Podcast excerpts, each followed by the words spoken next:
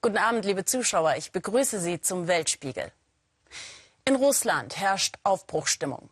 Nein, nicht in der kriselnden Wirtschaft, unter der ein Großteil der Bevölkerung leidet, sondern Aufbruchstimmung im wahrsten Sinne des Wortes herrscht bei den Reichen des Landes. Die packen die Koffer. Denn im Gegensatz zum russischen Durchschnittsbürger können sie mit Sack und Pack, und das sind dann oft Millionen an Dollars und Euros, das Land verlassen. Und genau das passiert gerade. Allerdings wollen viele von ihnen nicht allein wegen der Wirtschaftskrise raus aus Russland, sondern sie fliehen ins Ausland vor der zunehmenden Repression durch das System Putin. Birgit Firnig hat in Moskau für uns recherchiert. Die Rublowka Chaussee, Russlands Straße der Mächtigen. Täglich schieben sich hier schwarze Limousinen mit getönten Scheiben durch Moskaus Reichenviertel, oft mit Blaulicht. Hinter diesen hohen Mauern wohnen Russlands Reiche. Journalisten sind hier unerwünscht. Nur mit Hilfe von Alexei, einem Makler, sind wir am Wachdienst vorbeigekommen. Alexei führt hier mal wieder Verkaufsgespräche. Früher kannten die Preise nach oben keine Grenzen, erzählt er uns. Jetzt verlieren die Häuser an Wert. Die russische Wirtschaft und der Rubel sind schwach. Die Preise für diese Luxusimmobilien sind gefallen, um die Hälfte. Eine ganze Reihe meiner Kunden gehen nach Europa. Sie wollen die russische Realität hinter sich lassen, auf der Suche nach einem zivilisierten, demokratischen Lebensstil. Viele Unternehmer erzählen ihm, dass sie Angst haben vor Machtmissbrauch und Willkür der Behörden, die auch gerne ein Stück vom Kuchen abhaben wollen. Uh, Sie glauben nicht, dass ihre florierenden uh, Unternehmen in der Zukunft uh, sicher sind.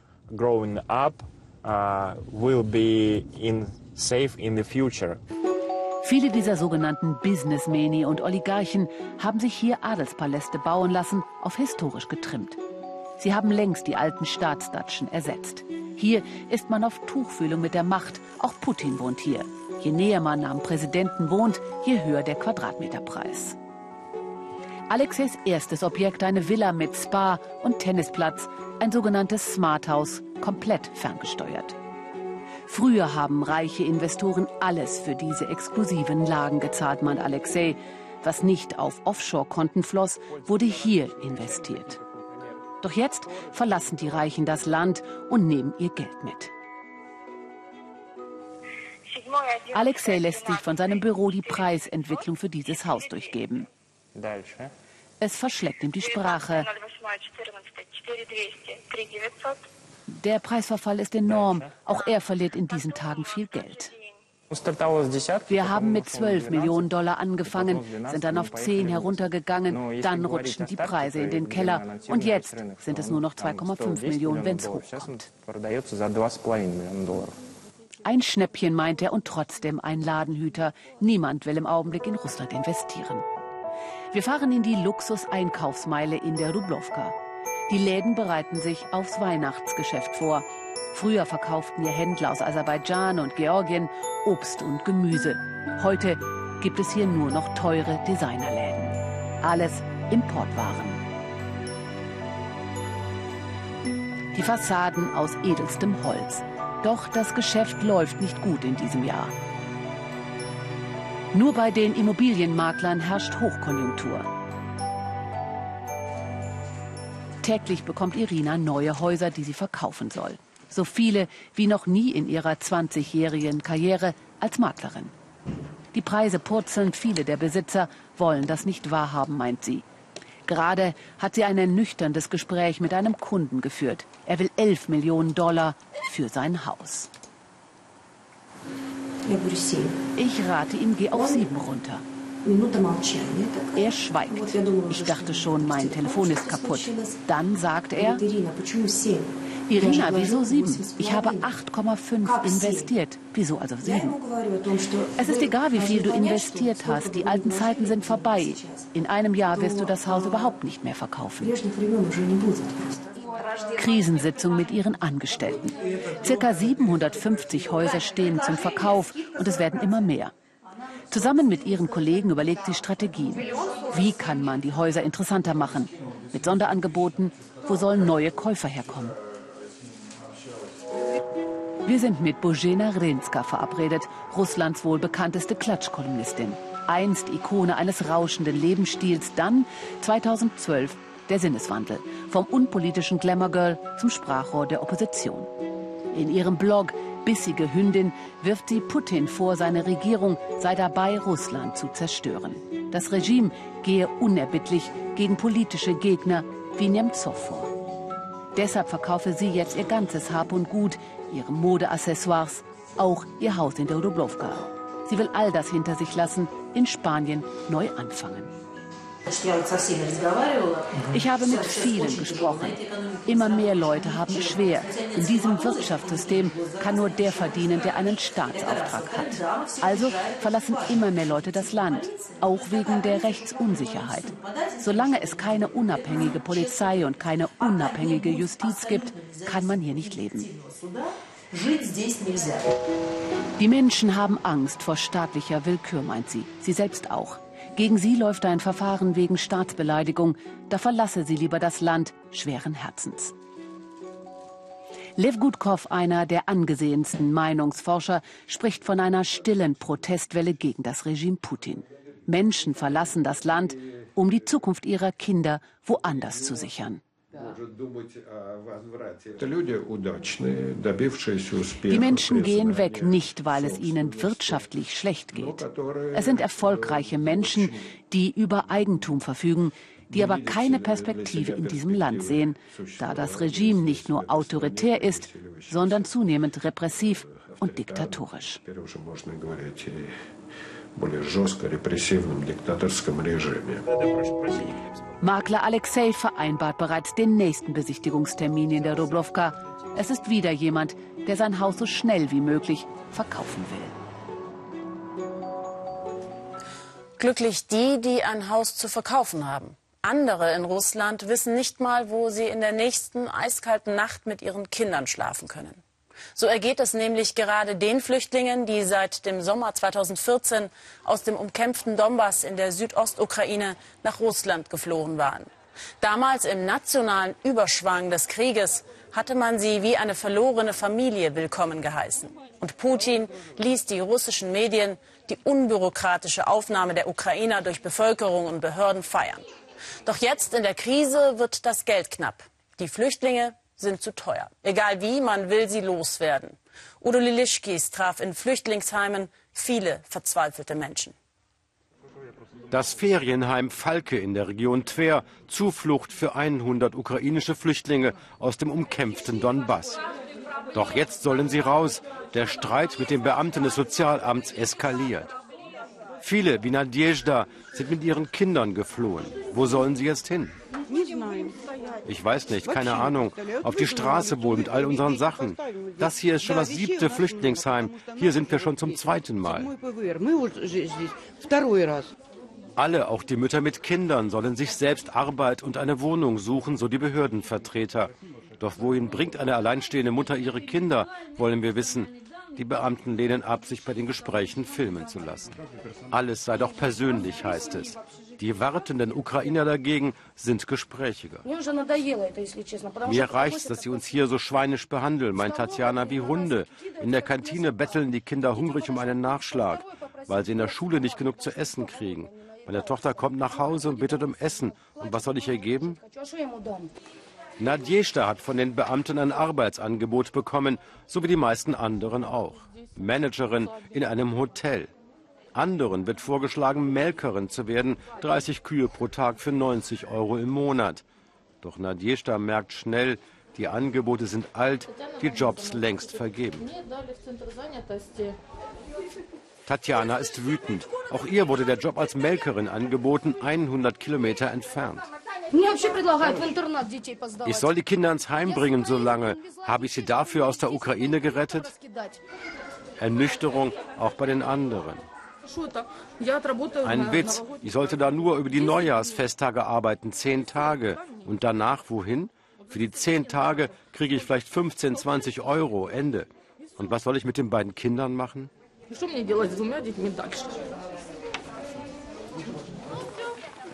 Zehn Tage später. Alle haben den Antrag unterschrieben, mit dem Bus nach Twer gefahren zu werden. Freiwillig heißt es. Auch Nadjesta packt. Sie ist alleine mit ihren beiden Kindern nach Russland geflohen. Die kleine Katze, die ihnen zulief, kommt auch mit. Freiwillig, sagt Nadjesta, hat niemand unterschrieben. Die drohten mit Essensentzug und wer nicht unterschrieb, wäre trotzdem rausgeworfen worden, hätte hier fernab der Stadt auf der Straße gestanden. Über eine halbe Million ukrainischer Flüchtlinge wurden im vergangenen Jahr recht unbürokratisch in Russland aufgenommen. Jetzt aber sollen bis zum Ende des Jahres alle Übergangsheime geräumt werden. Nicht nur die Kinder sind ratlos. Mitten in Twer werden die Flüchtlinge ausgesetzt, gleich neben dem Hauptbahnhof mit all ihrem Gepäck, aber ohne Geld. Fahrkarten. Die Leute wollen irgendwo hinfahren, aber womit denn?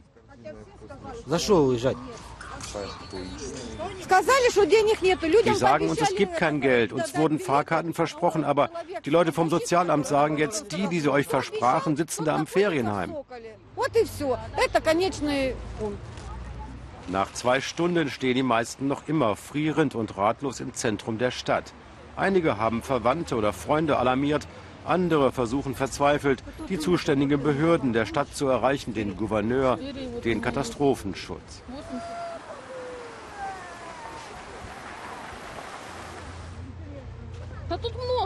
Hier stehen viele am Bahnhof mit Kindern. Kommen Sie her und sehen Sie selbst. Die ersten flüchten in den Bahnhof, um sich aufzuwärmen. Inzwischen hat ein Anruf aus Moskau die Behörden hier alarmiert. Selbst die Sozialministerin der Stadt ist gekommen. Die Tatsache, dass wir mit unserer Kamera die frierenden Kinder im Schnee filmten, hat vermutlich dazu beigetragen. Einigen Gruppen hat die Ministerin selbst jetzt die Fahrkarten bezahlt. Die anderen, die nicht wissen, wohin sie fahren sollen, werden zumindest heute Nacht in einem anderen Heim untergebracht, erzählt Nadjezhda. Das Ferienheim ist binnen Stunden zur Flüchtlingsunterkunft erklärt worden, aber lange will auch die Stadt Tver sie nicht aufnehmen. Die Ministerin lässt ihre Beamten nach Arbeitsplätzen suchen. Einfach wird das nicht. Nadjesta etwa hat als Technikerin in einem Bergwerk gearbeitet. So etwas gibt es hier nicht. Wird auch sie sich bald in den Strom derer einreihen, die aus Russland in den zerstörten Donbass zurückkehren? Schon 1500 Ukrainer tun das täglich, nicht alle wohl aus Heimweh. Was darf in der Weihnachtszeit bei keinem Kipferl fehlen? Herrlich duftende Vanille.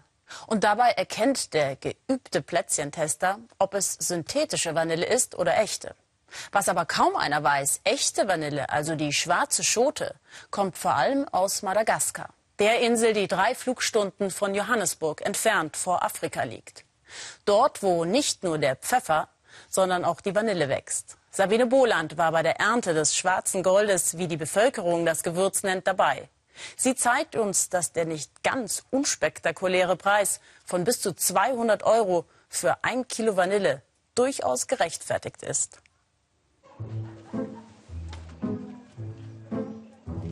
Ob sie wohl riecht, wonach es hier duftet? Ein bisschen wie in der Weihnachtsbäckerei ist es auf der Vanillefarm im Norden Madagaskars. Jeden Morgen werden die Vanilleschoten zum Trocknen in die Sonne gelegt, monatelang. So langwierig die Vanilleverarbeitung ist, so lohnend ist sie auch. Hier liegen umgerechnet Hunderttausende Euro. Vanille ist in Madagaskar schwarzes Gold. Mia, Nachfahre von chinesischen Einwanderern, ist seit mehr als 40 Jahren im Vanillegeschäft. Man riecht sofort, ob eine Schote krank ist, indem man an allem riecht. Das zeichnet einen guten Vanillebauern aus, dass er sofort die schlechten von den guten Schoten mit seiner Nase unterscheiden kann. Bis zum Export müssen die getrockneten Schoten wieder und wieder geprüft werden. Eine knifflige Angelegenheit, die ein ganzes Jahr dauert. Das Dorf Sarahandrano lebt von Vanilleanbau und Verarbeitung. Es wirkt wie aus der Zeit gefallen, ohne Werbetafeln, ohne Elektrizität, ohne Autos. Sobald die Sonne scheint, sind die Straßen voll mit Vanilleschoten, die getrocknet werden. Es duftet. Mian kennt jeden und jeder kennt ihn. Er ist der mächtigste Vanillebauer hier. Eine Zeit lang war er sogar Bürgermeister. Jeden Tag läuft er zu seiner Plantage außerhalb des Dorfes.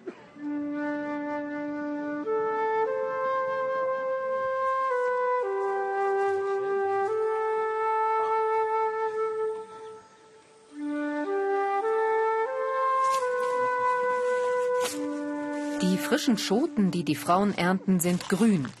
Vanillepflanzen gehören zur Familie der Orchideen und wachsen lianenartig an Stützbäumen hoch. Sie brauchen viel Schatten. Das ganze Jahr über ist in der Plantage etwas zu tun. Zwischen November und Januar müssen die Blüten bestäubt werden. Jede einzeln. Von Hand. Mia zeigt, wie es geht. Ein sehr diffiziler Prozess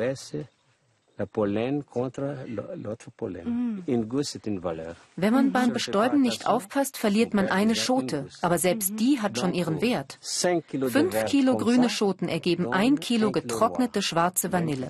Das bedeutet viel Geld. Deshalb wollen alle Vanille anbauen.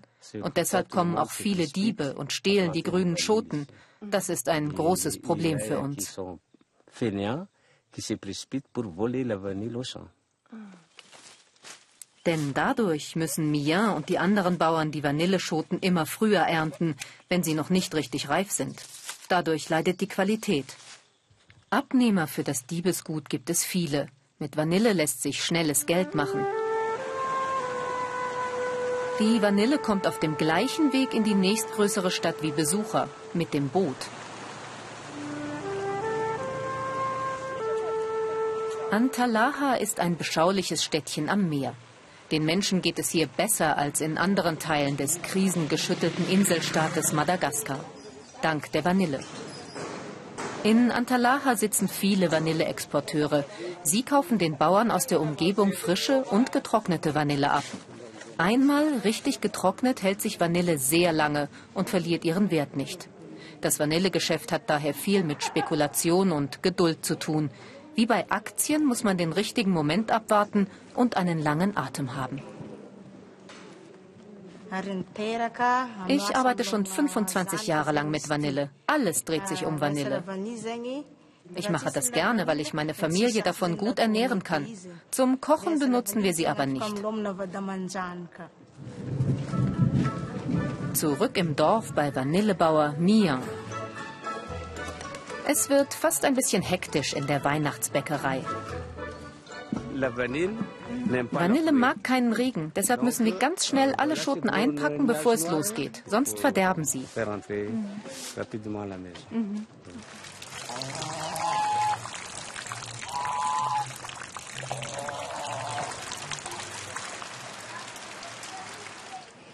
Die frisch geerntete Vanille wird zum Kochen vorbereitet. Erst nach einem Heißwasserbad setzt der Fermentierungsprozess ein, der aus den grünen Schoten das begehrte Gewürz macht.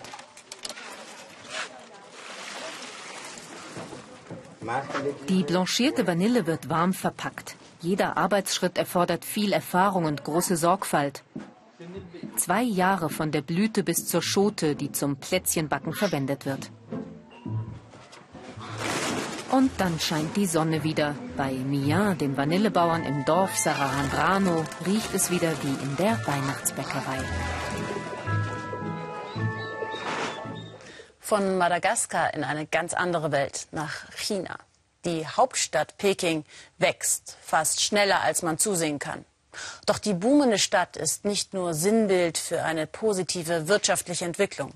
Die Tradition muss der Moderne weichen. Und mit den alten Stadtvierteln verschwinden auch immer mehr traditionelle Berufe. Wie der des Parkfriseurs, den Mario Schmidt mitten in tosenden Peking traf. Herr Yu hat uns mit seiner tiefen Zufriedenheit ziemlich beeindruckt. Wenn Yu Dianying morgens das Haus verlässt, parkt sein Geschäft vor der Tür. 77 Jahre alt ist Herr Jü und die meisten davon hat er ungezählten Pekingern die Haare geschnitten. Nur den Führerschein hat er nie gemacht. Mutig nimmt er es trotzdem mit dem Gegenverkehr der Metropole auf, die so unermüdlich wächst wie die Haare seiner Kunden. Die Konkurrenz ist schon da im kleinen Xianhe Yuan Park von Peking. Nach rund 40 Jahren als Friseur in Staatsbetrieben begann er mit Mitte 50 als Ein-Mann-Unternehmen unter freiem Himmel im Park. Der Traum aus jungen Jahren vom eigenen Salon war lange vorher zerplatzt im Chaos der Kulturrevolution. Und danach gefiel ihm die Vorstellung nicht mehr, sich auch noch um Angestellte, Ladenmieten und Gehälter kümmern zu müssen. Auf der Straße dürfen wir nicht arbeiten. Aber hier stören wir den Verkehr nicht. Am Anfang durften wir auch hier nicht arbeiten. Dann haben wir mit den Behörden gesprochen. Und schließlich haben sie es erlaubt. Friseursalon mit Ausblick. Schon morgens hat der Park seinen eigenen Rhythmus.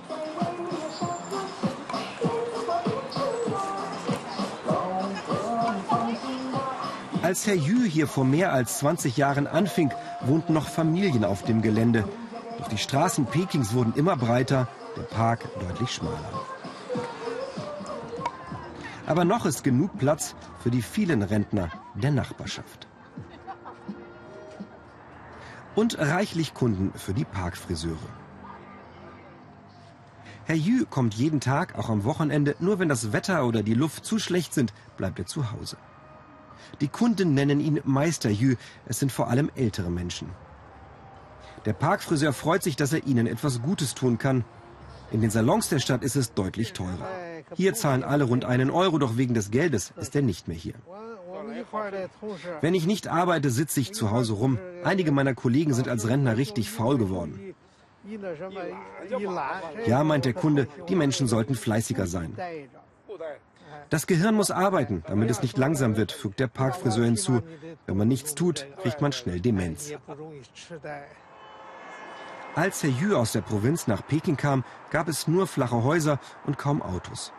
Vor einigen Jahren hat er eine Wohnung gekauft, zwei Zimmer für sich und seine Ehefrau Xia Fang. Früher wohnten sie mit ihren drei Kindern und seinem Vater auf 18 Quadratmetern, staatlich zugeteilt. Später konnten sie umziehen in eine etwas größere Wohnung. Das Friseurgehalt war knapp, doch die Kinder bekamen eine gute Schulbildung, zwei studierten, aus allen ist etwas geworden. Als in China die Reform- und Öffnungspolitik begann, bin ich frühzeitig in Rente gegangen. Ich wollte meine Arbeitsstelle ohnehin verlassen. Jetzt bin ich frei, ich kann arbeiten, wie ich will und mich ausruhen, wann es mir gefällt. Fotos haben sie kaum, Herr Yu als junger Friseur im noch abgeschotteten China und später ein Familienausflug. Heute haben sie mehr Freiheiten und die genießen sie auch. Menschen sollten mit ihrem Leben zufrieden sein. Ich bin es. Unser Leben ist glücklich und schön.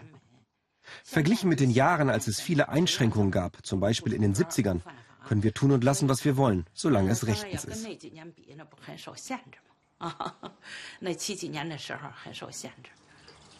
Sie reisen gerne chinesische Provinzen, sogar einmal nach Südkorea und Indonesien.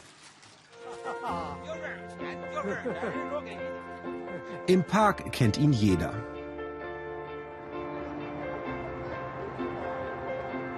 Am Nachmittag wird es etwas ruhiger. Die meisten anderen Friseure kamen viele Jahre später dazu. Herr Yu hat in China noch Zeiten erlebt, als etwa die Dauerwelle verboten war, dann wieder erlaubt und populär wurde. Heute schneidet er, was die Kunden wünschen. So sehr hätten sich die Moden auch nicht verändert, meint er. Aber mit manchen Frisuren könne er nichts anfangen, vor allem schrillen Färbungen. 20 bis 30 Kunden am Tag, einmal waren es sogar 80. In den Pausen hält er seine Finger mit Nüssen fit. Ich habe keinen Plan. Ich arbeite hier, bis ich keine Lust mehr habe.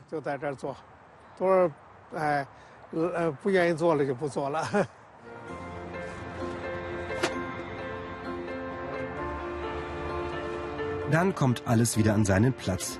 Die Scheren, der Stuhl, gut verstaut und verpackt für die Fahrt durch den Abendverkehr.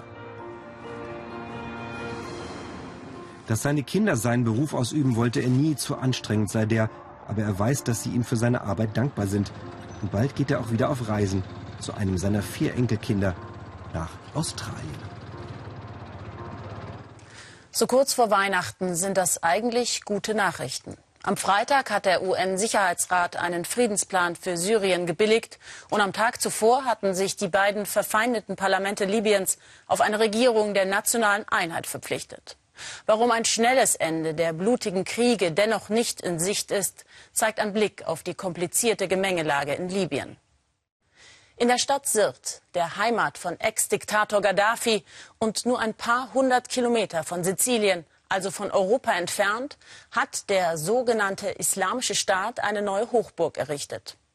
Von hier aus versucht die Terrorgruppe das ölreiche Land weiter zu destabilisieren, das eh schon in zwei Teile zerfallen ist. Die international anerkannte Regierung musste mittlerweile nach Tobruk in den Osten des Landes fliehen. Ihre Armee liefert sich ununterbrochen blutige Kämpfe mit dem Militär der islamistischen Gegenregierung in der Hauptstadt Tripolis deren Einflussgebiet bis zur Stadt Misrata geht.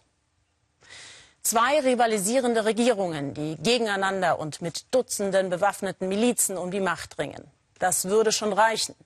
Doch dann sind da noch die Dschihadisten vom sogenannten Islamischen Staat, die durch den Zerfall der staatlichen Strukturen immer weiter vordringen können. Thomas Aders mit Eindrücken aus einem zerrissenen Land. Tripolis International Airport, einer der gefährlichsten Flughäfen der arabischen Welt. Seit dem Sturz Gaddafis im Jahre 2011 musste er wegen blutiger Kämpfe immer wieder gesperrt werden. Von derlei Problemen lässt sich Hubschrauberpilot Mohammed Eldam nicht abschrecken. Der alte Hase hat 32 Jahre im Cockpit hinter sich und findet es gerade heutzutage wichtig, fliegend seinem Land zu dienen. Gerade weil die Straßen wegen marodierender Milizen viel zu unsicher sind. Wir bieten alle Formen humanitärer Dienste an, um die Zivilgesellschaft in Libyen zu unterstützen. Wir fliegen Waren, Medikamente, Verletzte und Patienten zu jedem Ort. Die letzten schweren Holzkisten werden in die russische Mi-171 verladen. Man will uns nicht sagen, was sich darin befindet. Doch der Auftrieb von so vielen Beamten deutet darauf hin, dass es sich um eine sehr wertvolle Ware handeln muss. Tripolis aus der Vogelperspektive, die libysche Hauptstadt am Mittelmeer. Wenn das extrem ölreiche Land einmal zur Ruhe käme, wäre es in kürzester Zeit eines der reichsten in der ganzen Region. Doch danach sieht es beileibe nicht aus. Bewaffnete Milizen bekämpfen sich und potenzieren das Chaos, das die beiden verfeindeten Regierungen angestiftet haben. Genau deshalb ist Captain Mohammeds Job so wichtig. Er und seine 17 Kollegen bewahren mit ihren Flügen das Land vor einem sofortigen Kollaps. Umgerechnet 300 Euro verdient er im Monat für seinen gefährlichen Job, der ihn heute in die Wüstenstadt Beni Walid führt, 180 Kilometer südöstlich der Hauptstadt. Rudimentäre Sicherheitsvorkehrungen, um den Konvoi abzusichern. Mittlerweile ist zu uns durchgedrungen, dass unser Flug eine geradezu historische Bedeutung hat. In den Kisten befinden sich die neuen libyschen Banknoten, die heute zum ersten Mal ausgeliefert werden, umgerechnet mehrere Millionen Euro. Ein Transport auf dem Landweg scheidet aus naheliegenden Gründen aus. Das Geld wäre eine leichte Beute für die bewaffneten Wegelagerer. Die letzten Kilometer bis zum Tresor aber geht es dann doch im ungesicherten Pickup. Fünf Tage zuvor auf dem Weg von Tripolis nach Misrata. Die Lage im Lande hat sich dramatisch verschlechtert. Zwischenstopp an jenem Checkpoint, an dem wir noch im Mai gedreht hatten. Der Militärposten liegt seit dem 24. November in Trümmern. Ein Selbstmordattentäter des sogenannten Islamischen Staates hatte seine Autobombe zur Detonation gebracht. Fünf Menschen starben. Von nun an verfolgen uns solche Hiobsbotschaften. Zu welchem Posten wir auch kommen, überall die gleiche Geschichte. Auch der Checkpoint Davnea, 30 Kilometer westlich von Misrata, wurde vom IS angegriffen. Der Attentäter zündete seinen Sprengsatz, als die Sicherheitsbeamten versuchten, ihn zu stoppen.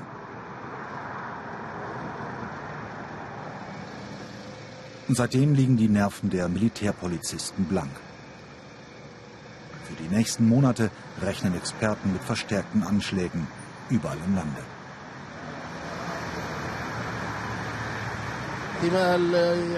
Wir glauben, dass hier alles passieren kann. Jede Sekunde kann ein zweiter Anschlag stattfinden. Wir müssen Gott vertrauen und ihn um seine Hilfe bitten. Fotos vom Sprengstoff, den die Attentäter benutzen, gespeichert auf dem Handy des Geheimdienstchefs von Misrata. Von neun Checkpoints ist jeder einzelne bereits angegriffen worden. Diese Extremisten kämpfen nicht an den bekannten Fronten. Sie bilden geheime Zellen und verüben Anschläge. Um das verhindern zu können, benötigen wir ausgebildetes Personal und moderne technische Ausrüstung.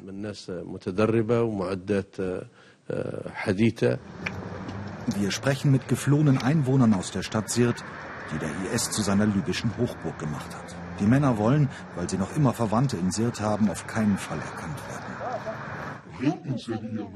Nicht nur, dass sie Menschen umbringen, auch wie sie es tun, ist gegen die menschliche Natur. Besonders weh tut es, wenn wir hören, dass einer unserer Freunde getötet wurde und sein Leichnam auf einem Müllhaufen gelandet ist. Termin mit dem libyschen Chefankläger. Seine Analyse, der Eroberungsfeldzug des IS läuft ähnlich wie in Syrien ab und bedroht Libyen mittlerweile in seiner Existenz. Die Extremisten arbeiten bereits seit Monaten daran, Libyen zu ihrem neuen Einflussbereich zu machen. Der IS ist dabei, überall zu expandieren. Solange es keine Einheit gibt und keine gemeinsame Einsatzzentrale, wird die Gefahr für das ganze Land immer größer. Wir dürfen die Vernehmung eines ranghohen IS-Terroristen drehen, der vor drei Monaten verhaftet wurde. Seine Abkommandierung aus Syrien, wo er eng mit IS-Chef Abu Bakr al-Baghdadi zusammenarbeitete, nach Libyen, ein weiteres Indiz für die Errichtung eines Ersatzkalifats am Mittelmeer. Diejenigen, die nicht die Gesetze der Scharia befolgen, werden wir jagen, wo immer auf der Welt sie auch sind. Ich würde all das, was ich als meine Verpflichtung ansehe, immer wieder tun, als Zeichen der Reue vor Gott.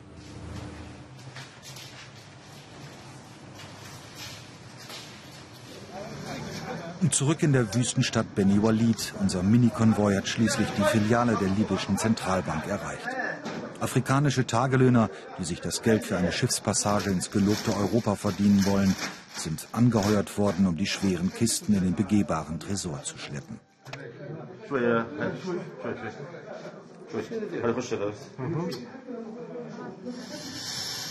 Auf dem kleinen Flugplatz hat Captain Mohammed seinen Transporthubschrauber schon wieder gestartet. Der Familienvater glaubt an seine Mission. Die Instabilität und die Gewalt macht unsere Arbeit immer schwieriger. Aber wir fliegen trotzdem weiter. Wir bringen Medizin, Banknoten, Impfstoffe oder auch Friedensdelegationen in alle Regionen unseres Landes. Unsere humanitäre Arbeit wird nicht aufhören. Libyen wird weiterleben. Wir starten, es geht zurück nach Tripolis, Hauptstadt einer zerfallenden Nation. Captain Mohammeds Tagewerk ist bald getan. Neues Geld für Libyen, doch von Hoffnung keine Spur. Falls es Sie interessiert, was während einer so komplizierten und nicht ungefährlichen Drehreise alles passiert, den Erfahrungsbericht von Thomas Aders finden Sie bei Facebook und auf unserer Internetseite. Sind Sie schon verheiratet? Nein? Zu viel Angst vor den Folgen? Sehen viele junge Argentinier auch so und haben sich deshalb etwas ganz Spezielles einfallen lassen. Sollte man doch einmal ein Brautkleid anziehen wollen, wie uns Michael Stocks erklärt. Rein ins Getümmel, top gestylt und das Schaulaufen der Schönheiten genießen oder einfach nur an der Bar abhängen. Nach Herzenslust schlemmen und bei leckeren Snacks auf den großen Moment warten. Die Spannung steigt. Willst du, liebe Sol, diesen Mann neben dir ehelichen, ihn ewig lieben in guten und in schlechten Zeiten? Nein, das will ich nicht. Okay, keine Sorge, es wird keinen Skandal geben, denn das ist alles nur ein Fake und ein Trend in Argentinien und außerdem bin ich ja schon glücklich verheiratet. Den Bund fürs Leben wollen immer weniger Argentinier schließen, aber Hochzeitspartys wollen sie sich nicht entgehen lassen. Was tun also in diesem Dilemma? Ganz einfach, den schönsten Tag im Leben genießen, so oft es eben geht, ohne irgendwelche Verpflichtungen einzugehen. Wie das funktioniert?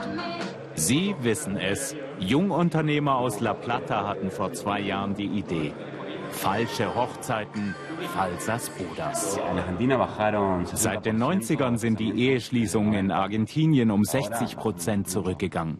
Irgendwann saßen wir zusammen und haben über die tollen, aber immer weniger stattfindenden Hochzeitsfeiern gesprochen. Da haben wir beschlossen, das ändern wir. Auch wenn die Glocken in Argentiniens Kathedralen noch so schön läuten, die Braut auf Händen getragen wird. Der Wunsch der Anwesenden nach solchen glückseligen Momenten offensichtlich riesig ist, die Zeremonie einfach nur ans Herz geht und der Vermählungskuss so manch einen wohl dahinschmelzen lässt, gibt es hier statt Ehering nur eine rote Clownsnase. Das Jawort alles nur Show. Ich will nicht verheiratet und gebunden sein. Gut, dass es die falschen Hochzeiten gibt. Nur darum geht es. Es krachen lassen im besonderen Ambiente, wo es Delikatessen gibt, jede Menge Spaß und Gelegenheit, über die eigene Hochzeit sinnieren zu können.